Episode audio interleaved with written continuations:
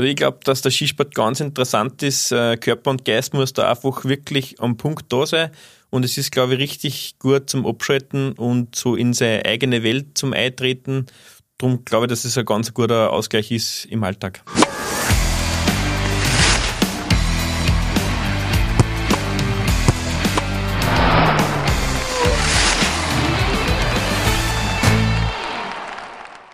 Herzlich willkommen beim Sportrapport, dem Sportpodcast des österreichischen Bundesheers. Heute zu Gast Zugsführer Alexander Schmierl, Sportschütze des österreichischen Bundesheers. Herzlich willkommen.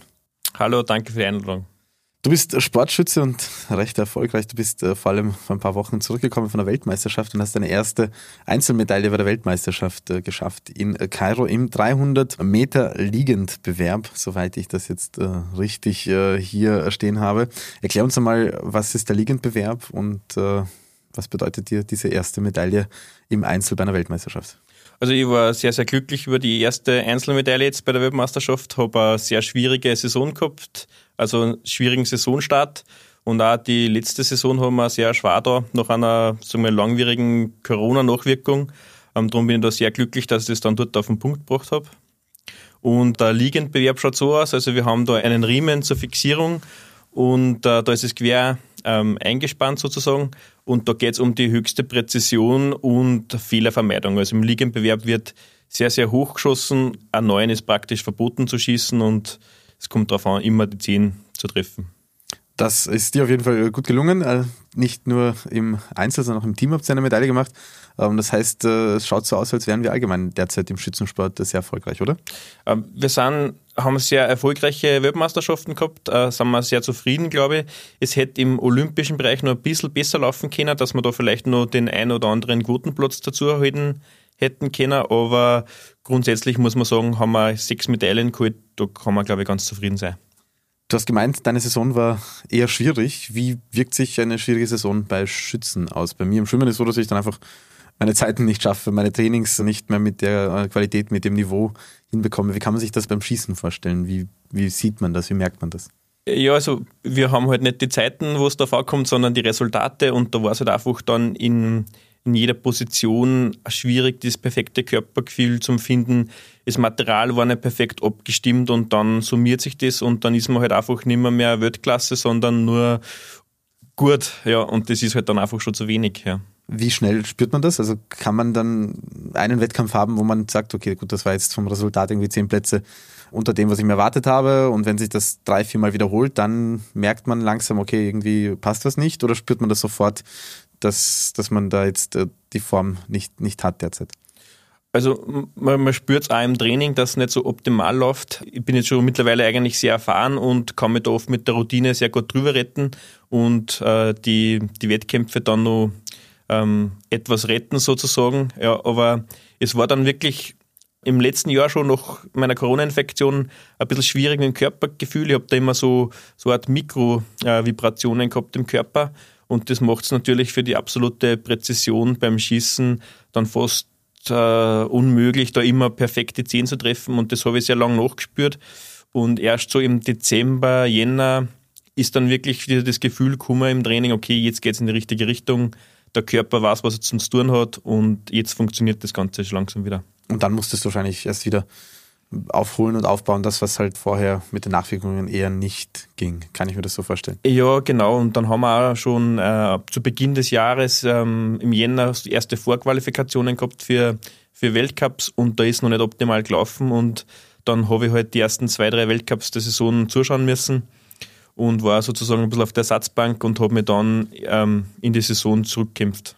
Und das eben ähm, höchst erfolgreich. Ähm, wenn du jetzt die vergangenen Weltmeisterschaften anschaust, äh, deine Formkurve über die letzten Jahre, du warst bei den Olympischen Spielen in Rio mit dabei, du hast schon mehrere Weltcup-Medaillen. Wie würdest du deine Entwicklung beschreiben? Äh, grundsätzlich ist die Entwicklung sehr zufriedenstellend für mich. Also sie geht laufend nach oben. War bis 2019 eigentlich stets aufsteigend und dann ist eben der ganze ähm, Corona-Wahnsinn da ausgebrochen auf der Welt und ähm, da habe ich dann selbst auch ein bisschen einen Einknick gehabt, eigentlich in meiner Karriere, in meiner Laufbahn und habe da wirklich ähm, eigentlich das ganze Jahr 21 nicht wirklich gute Leistungen bringen können und habe mich, sagen wir, heuer dann rehabilitieren können ab Juli und bin da jetzt eigentlich sehr zufrieden, wie es ab äh, Juli verlaufen ist. Wie ist das bei euch bei den äh, Schützen? Ist das ganz klar, wenn man in eine Weltmeisterschaft hineingeht, das sind die Favoriten, das ist äh, die, die Abschlusstabelle, die man, von der man ausgehen kann und alles andere ist irgendwie dann eine Überraschung? Oder ähm, ist wirklich jeder Wettkampf dann, ähm, hängt viel von der Tagesverfassung ab, hängt viel ab von der jeweiligen Form? Also gibt es da ganz klare ähm, Ergebnisse, von denen man ausgehen kann? Oder ist jede, jeder Wettkampf ein neuer Wettkampf und alles ist wild durchgemischt? Also es ist immer sehr durchgemischt eigentlich, aber man kann schon mit einem gewissen Leistungspotenzial eigentlich davon ausgehen, dass das reicht für ein Podium oder für ein Finale der Top 8. Äh, da kann man eigentlich schon ganz gut kalkulieren. Im 50 Meter und 300 Meter Bereich hängt es natürlich sehr viel von den Bedingungen, von den äußeren Bedingungen ab. Da lässt sich das immer ein bisschen schwer einschätzen, wie viel braucht es dann wirklich für ein Podium, aber grundsätzlich kann man ganz gut kalkulieren eigentlich. Und wie war dein Gefühl, als du in die Weltmeisterschaften eingegangen bist? Hast du gewusst, ich mache da jetzt meine Medaillen oder war das für dich auch eine Überraschung? Also ich muss ehrlich sagen, ich war im Liegenbewerb sehr, sehr gut drauf. Das hat dann schon ähm, beim Europacup-Finale begonnen. Da habe ich komplett neues Material rechtzeitig äh, testen können und das hat super funktioniert und war perfekt und bin dort schon Zweiter geworden. Und dann habe ich einfach gemerkt, okay, eigentlich bin ich richtig gut in Form in der Disziplin und hat man schon gedacht, Richtung WM, das wird eher die Disziplin, wo ich um die Medaillen mitkämpfen kann. Das heißt, das gute Gefühl war auf jeden Fall da. Du hast jetzt gesagt, die Disziplin. Du äh, machst äh, nämlich etwas, was in vielen Sportarten ähm, oftmals äh, schwierig ist. Äh, du schießt mit Großkaliber, Luftgewehr und Kleinkaliber und das eben stehend, kniend und liegend. Das heißt, drei unterschiedliche Waffen mit verschiedensten äh, Körperpositionen. Wie trainiert man das alles? Geht das überhaupt so effektiv alles? Ja, man versucht grundsätzlich die Gewehreinstellungen sehr, sehr ähnlich zu wählen, damit man einfach der Umstieg für die jeweiligen Disziplinen äh, einfach erleichtert wird. Aber wenn man technisch, sage ich mal, einmal richtig ausgereift ist und die Positionen richtig gut stimmen, dann lässt sich das eigentlich sehr effizient trainieren. Allerdings braucht es halt sehr viel Zeit, immer alle Positionen zu trainieren. Also da verbringt man schon sehr, sehr viel Zeit am Schießstand. Das heißt, du musst mehr trainieren als andere, die sich nur auf äh, eine ähm, Waffengattung und eine Position spezialisieren. Habe ich das jetzt richtig verstanden? Ja, als Spezialist ähm, ist ein bisschen einfacher, vermutlich ähm, seine eine Disziplin zu trainieren und ähm, als Allrounder ist es immer ein bisschen zeitaufwendiger und intensiver, alle Positionen perfekt zu trainieren. Äh, profitiert man da bei einer Waffengattung von der anderen, vom Training? Also wenn du jetzt alles trainierst, dass du sagst, bei dem profitiere ich davon, dass ich das andere auch trainiere, weil mir das bestimmte Elemente noch mitgibt, die ein Spezialist nicht so oft trainiert. Gibt es da irgendwas? Muss ich gestehen, bin ich mir gar nicht so sicher, ob das jetzt äh, immer so positiv ist, aber grundsätzlich die letzte Zielphase ist, behaupte mal, überall sehr, sehr ähnlich und das perfekte Abziehen, äh, das muss einfach immer stimmen. Von dem her glaube ich, je mehr Schüsse man macht, ist sicher kein Nachteil. Desto mehr, ja. desto besser auf jeden Fall. Ähm, du hast vorher gesagt, äh, im 50 und im 300 Meter Bewerb hängt es auch von den äußerlichen Bedingungen ab. Was kann man sich da darunter vorstellen, wenn man jetzt Schießen nicht so verfolgt, sondern nur bei den Olympischen Spielen einmal ähm, alle vier Jahre ähm, im Fernsehen sieht? Die Lichtverhältnisse sind da sehr entscheidend. Das ist doch eine sehr lange Distanz bei 300 Meter, ähm, wie die Sonneneinstrahlung ist, äh, wie die Bodenverhältnisse sind, wie hoch die Scheiben vom Boden weg sind. Ähm, so puncto Mirage, da spielt da sehr viel eine Rolle. Der Wind ist natürlich sehr, sehr entscheidend. Man ähm, muss einfach dann taktisch klug schießen, um in die richtigen Windphasen den Schuss abzugeben, beziehungsweise genauer wissen, wie wirkt sich der Wind auf äh, meinen Schuss aus, um das Zentrum zu treffen. Gibt sowas wie im Schwimmen, wo man sagt, der Pool, der liegt mir und da bin ich gerne dort jedes Jahr, dass ihr sagt, den Schießstand, den mag ich gern oder den äh, kann ich überhaupt nicht äh, aushalten. Gibt es äh, sowas ähnliches im Schießen auch? Ja, gibt's. Es gibt sehr, sehr schwierige Schießstände, wo es äh, sehr, sehr schwierig ist, in Wind zum Lesen, etwas unfair ist, wo man sagt, okay, äh, man kann nicht wirklich kalkulieren, warum und wieso die Schüsse jetzt dort sind. Wobei ich sage, das ist halt dann richtig spannend. Da sind die Karten neu gemischt und das macht halt dann irrsinnig Spaß. Bei anderen Sportarten weiß man, dass es ganz, ganz wichtig ist, im Training ähm, auch in die Prophylaxe zu investieren. Das heißt, äh, dafür sorgen, dass man sich nicht verletzt. Gibt es bei euch so klassische Schützenverletzungen? Schulterverletzungen kann ich mir jetzt gut vorstellen oder, oder andere Sachen, wo du gegenwirken musst, damit das eben nicht passiert?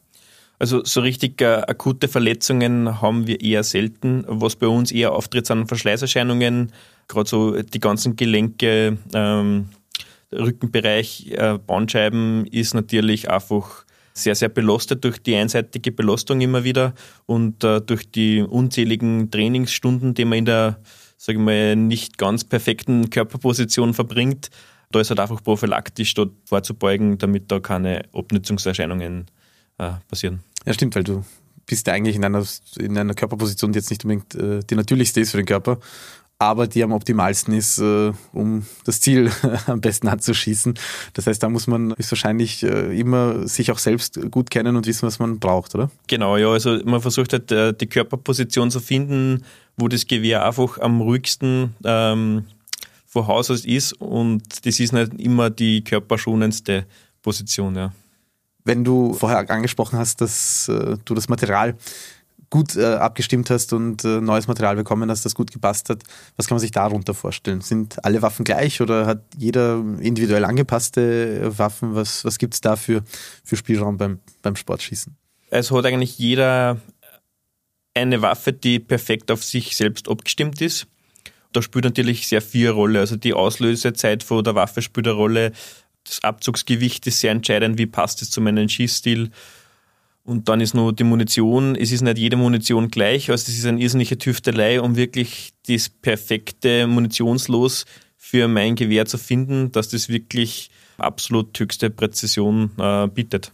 Oder ist das so, dass wenn du sagst, ich habe jetzt für das Gewehr die Munition gefunden und das schieße ich jetzt zehn Jahre lang oder musst du dann wirklich immer anpassen für jeden Schießstand, für jeden Wettkampf, äh, für deine jeweilige Form, ob du schnellere Munition brauchst oder langsamere Munition? Ich weiß jetzt nicht genau, wie da die, die Unterscheidungen sind. Also kann man sich das so vorstellen? Ja, das kann man sich wirklich so vorstellen. Also gerade äh, eher ein langsameres Munitionslos ist zum Beispiel bei Wind von Vorteil schnellere Munition oft bei, bei reaktiven Schützen und die Temperatur spielt da natürlich auch eine Rolle. Aber es ist oft so, wenn man dann ein perfektes Los gefunden hat, dann ist es sehr oft so, dass man sein sag ich mal, Wettkampfgewehr mit der Wettkampfmunition, mit der perfekten Munition einfach schont und wirklich nur die Wettkämpfe damit schießt und die Trainingsschüsse dann einfach am Trainingsgewehr äh, macht, weil halt einfach da im Jahr 40, 50.000 Schuss draufkommen und das verändert natürlich auch wieder das Gewehr und somit äh, versucht man da irgendwie dann, wenn man so ein Wunder, äh, eine Wunderkombination hat, die so lang wie möglich einfach äh, zu schonen.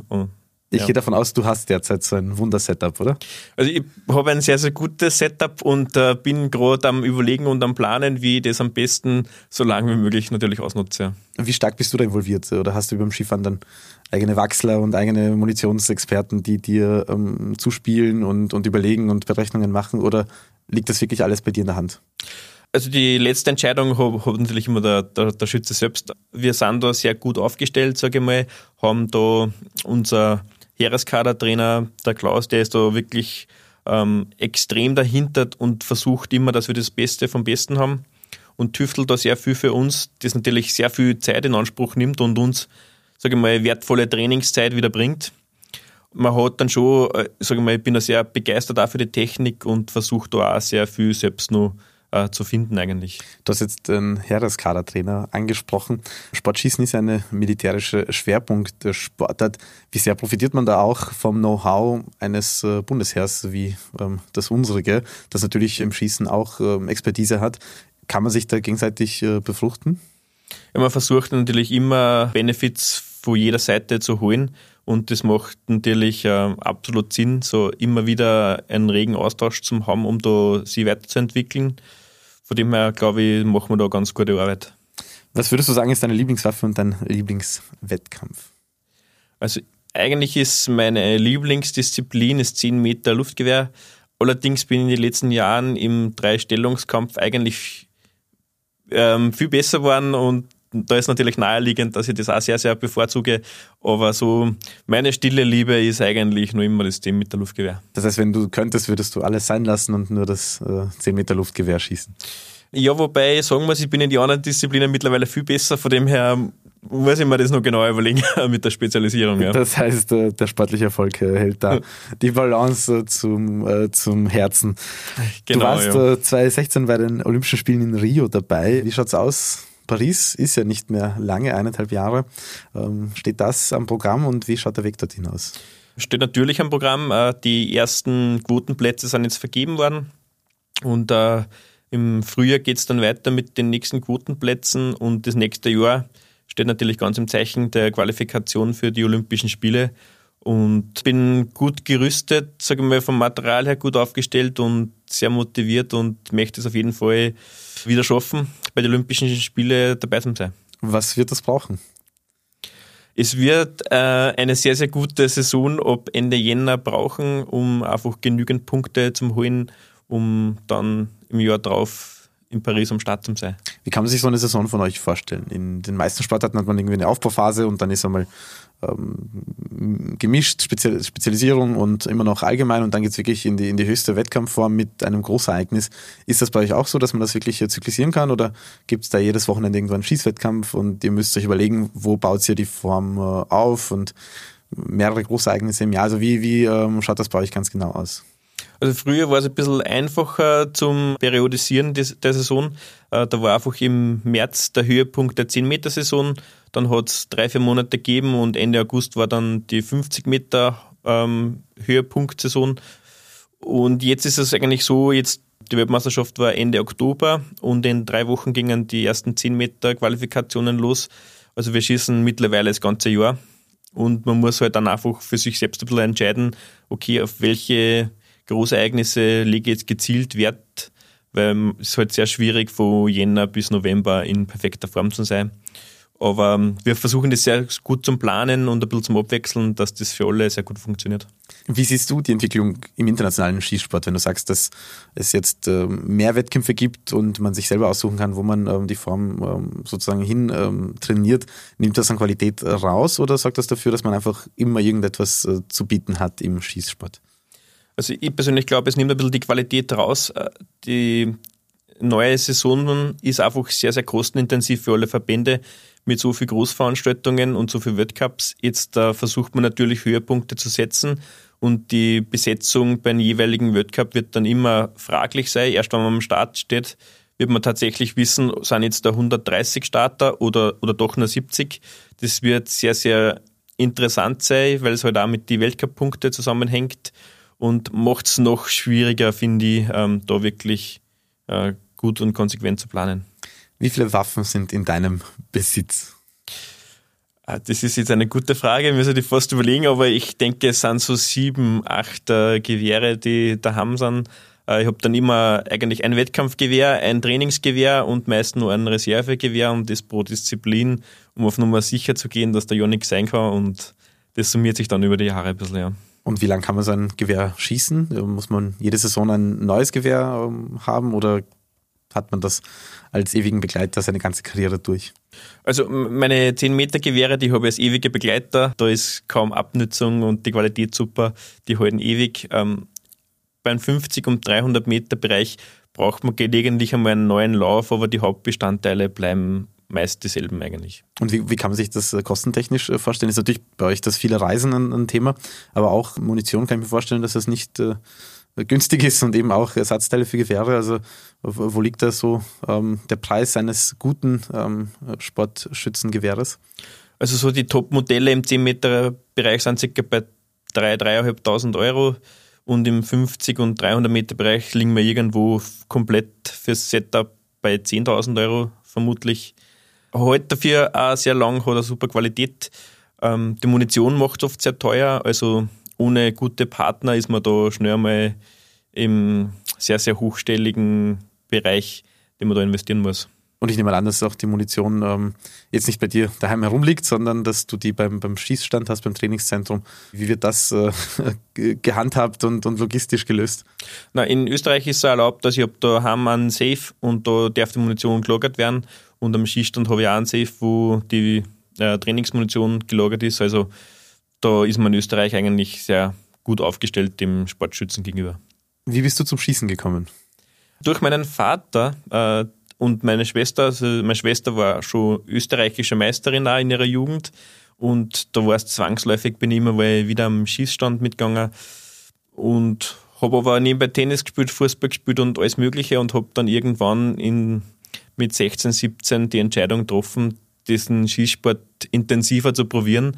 Und dann, sage ich mal, bin ich eigentlich draufgekommen, dass ich das ganz gut im Griff habe, den Sport und äh, ganz talentiert bin und dann habe ich es eigentlich so durchgezogen. Ja. Gibt es da bei euch auch irgendwie ein Scouting-System, wo man sagt, der ist ein ganz besonders ruhiger, der wird gut zum Schießen passen oder kann man das gar nicht so sagen, bevor man nicht die Waffe in der Hand hat und ähm, auf das Ziel schießt? Ich glaube, man muss es wirklich am Schießstand erkennen, wie einer von Haus aus einen Umgang mit dem Sportgewehr hat, wie, wie das an die ganze Sache herangeht. Da sieht man es am besten. Aber ich glaube, es gibt schon so äh, eher die ruhigen, entspannten Typen, sind, denke ich, von Haus aus da ganz gut für diesen Sport, dass wir die Hippeligen, das ist vermutlich nicht das Optimalste. Ja. Würdest du sagen, wenn jemand einen Ausgleichssport braucht und äh, vielleicht zum Alltag äh, einen Ausgleich äh, sucht, dass man da auch hobbymäßig äh, Schießen probieren sollte? Also ich glaube, dass der Skisport ganz interessant ist. Äh, Körper und Geist muss da einfach wirklich am Punkt da sein. Und es ist, glaube ich, richtig gut zum Abschalten und so in seine eigene Welt zum Eintreten Darum glaube ich, dass es ein ganz guter Ausgleich ist im Alltag. Man weiß ja vom, vom Biathlon, dass wenn die Athletinnen und Athleten ähm, aus höchster Belastung dann zum Skistand kommen und den ersten Schuss daneben setzen, dass es auch mental wahnsinnig schwierig ist. Man kann wahrscheinlich ein super Schütze sein und wenn man dann mit sich selbst irgendwie nicht funktioniert in dem Moment, dann äh, kommt der Frust auf. Ist das bei euch auch so, dass es ein, ein mentales äh, Spiel auch ist, dass man Frusttoleranz äh, haben muss, dass man sofort abhacken muss, äh, zum nächsten Schuss äh, ansetzen muss? Also ist das ein wichtiges wichtiges Element äh, bei euch auch? Ja, absolut. Also der, der Kopf, der muss einfach wirklich da sein. Ähm, Körper, Geist, das, die müssen in der Hand gehen, das muss perfekt funktionieren. Ähm, das ist so in Bruchteil einer Sekunde passiert so viel beim Zielen. Äh, da muss einfach wirklich immer alles da sein und da kann man eine Null-Ablenkung gebrauchen. Und ja, wenn der Schuss geschossen ist, dann ist es eh schon vorbei, dann hilft es nichts. Ist aber ein schwieriger Prozess, dass man da wirklich sehr, sehr kontrolliert äh, an die Sache herangeht. Ja. Und das sagt sich ja immer leichter, als es dann in dem Moment äh, ist, äh, dass man Absolut. sagt, es ist schon vorbei und ich kann nichts mehr ändern, auf den nächsten konzentrieren, weil man wahrscheinlich mit sich selber ähm, der strengste ähm, Kritiker ist. Jetzt ist der, der Schützensport vor allem während den Olympischen Spielen mit viel Aufmerksamkeit äh, ähm, gesegnet, sage ich jetzt einmal. Ähm, dazwischen hat man das Gefühl, dass, äh, wenn ihr natürlich eure Erfolge habt, dass das auch dann äh, gut berichtet wird. Aber was würde es noch brauchen, damit der Schützensport durchgängig in, in den Medien ist, aber auch in, in aller Munde? Also ich glaube, dass da der internationale Verband sehr gefragt ist, einfach um, um die Übertragung ähm, zu modernisieren, um das wirklich leicht verständlicher zu machen. Wir haben oft äh, eigenartige Regeländerungen in einen, selbst in einem Vierjahreszyklus, wo wir Athleten selbst nicht ganz verstehen, warum und wieso müssen wir jetzt den Sport so verändern. Und ich glaube, wenn da der internationale Verband wirklich sagt, okay, diese Richtung gehen wir, dann ist, glaube ich, sehr, sehr einfach in Zukunft den Sport da gut zu vermarkten, damit er wieder einfach wird zum Verstehen für die Zuschauer. Und dann denke ich, ist das, ähm, ja, wird sicher eine schöne Zukunft haben. Man sieht, äh, du beschäftigst dich äh, viel mit deinem äh, Sport und hast auch dazu sehr gute Gedanken. Jetzt zum Abschluss noch ein paar kurze Fragen an dich. An meinem Sport begeistert mich am meisten. Also das Zusammenspiel vom Körper und Geist so in der letzten Sekunde vor dem Schuss, das ist für mich so die Begeisterung an dem Sport. Wenn ich nicht Sportler wäre, dann wäre ich? Vermutlich irgendwo in einer Feinmechanikbranche, weil mir das irrsinnig fasziniert. Ja. Und das heißt, äh, diese Tendenz zum, zum, zur feinen Hand, zur ruhigen Hand, die hättest du auch dort. Ja, vermutlich, ja. Nee. Meine stärkste Eigenschaft ist? Ich denke, mein Humor und meine Gelassenheit. Das kann ich nur unterstreichen. Ich kenne dich ja schon seit vielen Jahren im Heeressportzentrum. Meine schwächste Eigenschaft ist?